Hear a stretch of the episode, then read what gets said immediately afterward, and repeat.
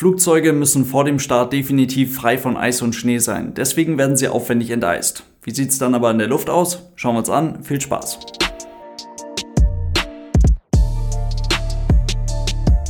Und damit hallo und ganz herzlich willkommen. Ich hoffe, es geht euch gut. Das Clear Aircraft Concept besagt, dass ein Flugzeug vor dem Start definitiv frei von Eis, Schnee, Schneematsch und Frost sein muss und das auch aus gutem Grund.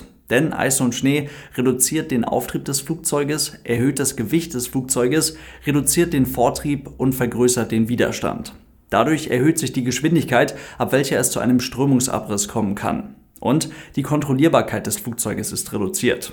Dazu kann das Eis empfindliche Instrumente und Sensoren stören oder komplett unbrauchbar machen. Gutes Beispiel dafür und ein Beispiel, was hier wohl allen bekannt ist, Air France 447. Dort haben Vereisungen mitten in der Nacht in einem Unwetter über dem Atlantik innerhalb kürzester Zeit eine Situation kreiert, welche die dreiköpfige Cockpitbesatzung komplett überforderte, was das Flugzeug letztlich zum Absturz brachte. Aber wir fangen ganz vorne an. Die Enteisungsflüssigkeit, die bei einem vereisten Flugzeug vor dem Start am Boden aufgetragen wird, die läuft während des Starts nach hinten ab. Das ist auch genauso gewollt und auch wichtig, zum einen, damit das Wasser aus der Enteisungsflüssigkeit nicht in größeren Höhen in irgendwelchen Öffnungen des Flugzeuges oder gar zwischen irgendwelchen Steuerflächen gefrieren kann und dort womöglich Schaden anrichten könnte. Zum anderen, ein Flugzeug ist nicht dafür designt, mit Eis und Schnee auf den Tragflächen durch die Gegend zu fliegen es ist auch nicht dafür designt, mit irgendeinem schlammigen Enteisungsmittel auf den Tragflächen durch die Gegend zu fliegen. Die Enteisungsflüssigkeiten bzw. vielmehr die Anti-Eis-Flüssigkeiten, die vor dem Start aufgetragen wurden, sind also mehr oder weniger eine Möglichkeit, um den sauberen Zustand des Flugzeuges bis zum Start zu konservieren. Nach dem Abheben ist das Flugzeug wieder voll und ganz der Witterung ausgesetzt. Fliegt die Maschine jetzt durch kühle, feuchte Luftschichten, dann treffen unterkühlte Tropfen, auf Englisch Supercooled Droplets, auf die Vorderkanten des Flugzeuges, gefrieren dort und akkumulieren sich zu richtigen Eisschichten. Das Flugzeug vereist. Und das verursacht dieselben aerodynamischen Probleme und stellt damit eine große Gefahr dar. Und das ja auch nicht nur im Winter, sondern immer, da in der Troposphäre mit zunehmender Höhe die Temperatur stark absinkt um etwa 6 Grad Celsius pro Höhenkilometer.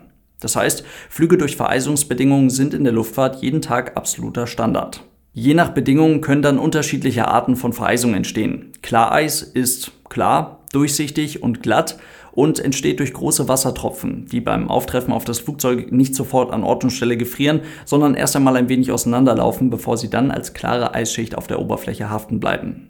Dadurch, dass man da durchgucken kann, können Klareisschichten richtig ordentlich massiv werden, ohne dass man sie richtig gut erkennen kann.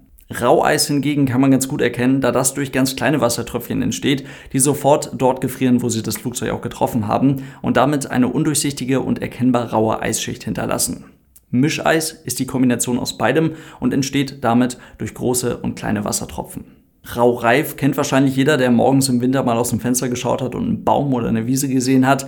Eigentlich eher ein Problem bei im Freien am Boden stehenden Flugzeugen, kann aber auch ein Problem sein, wenn ein unterkühltes Flugzeug durch feuchte Luftschichten fliegt.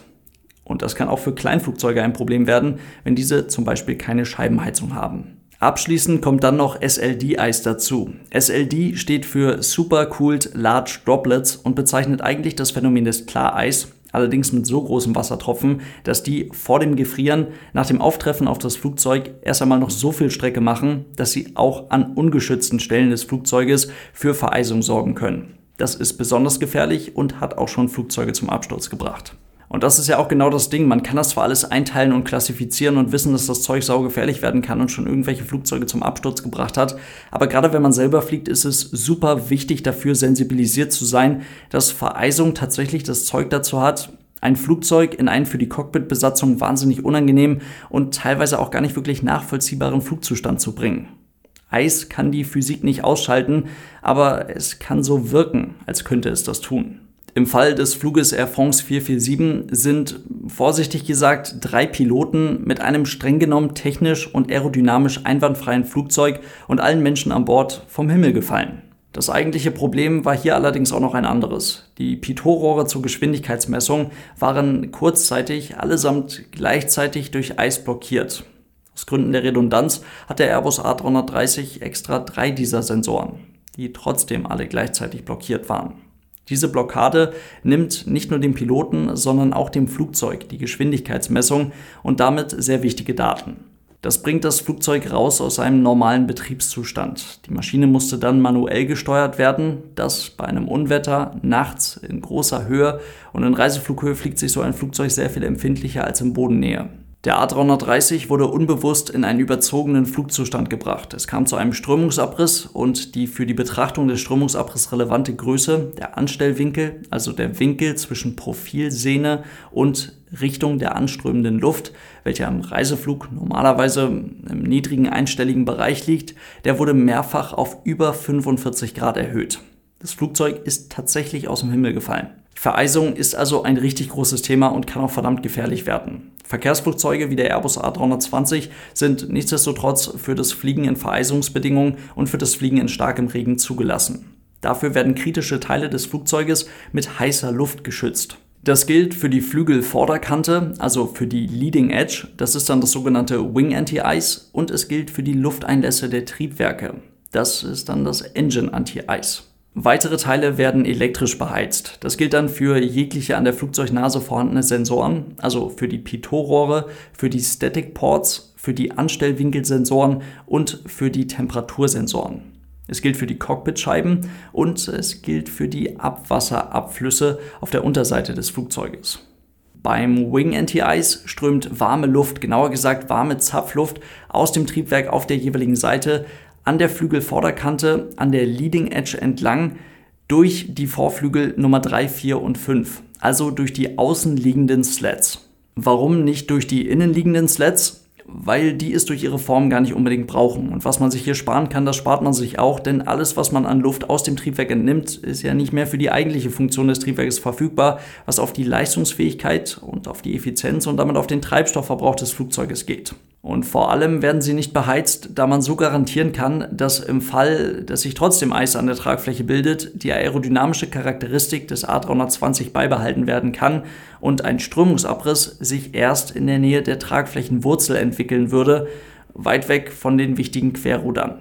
Gesteuert wird das Wing Anti-Ice über den dazugehörigen Push-Button-Switch am Overhead-Panel. Und eingeschaltet wird es, sobald man schwere Vereisung zu erwarten hat oder sobald sich ein sichtbarer Eisansatz am Flugzeug bildet. Dafür, um das zu erkennen, gibt es extra einen kleinen Pin zwischen den Cockpitfenstern und wenn man dort einen Eisansatz erkennen kann, dann kann man davon ausgehen, dass sich auch an den Tragflächenvorderkanten ein Eisansatz bildet.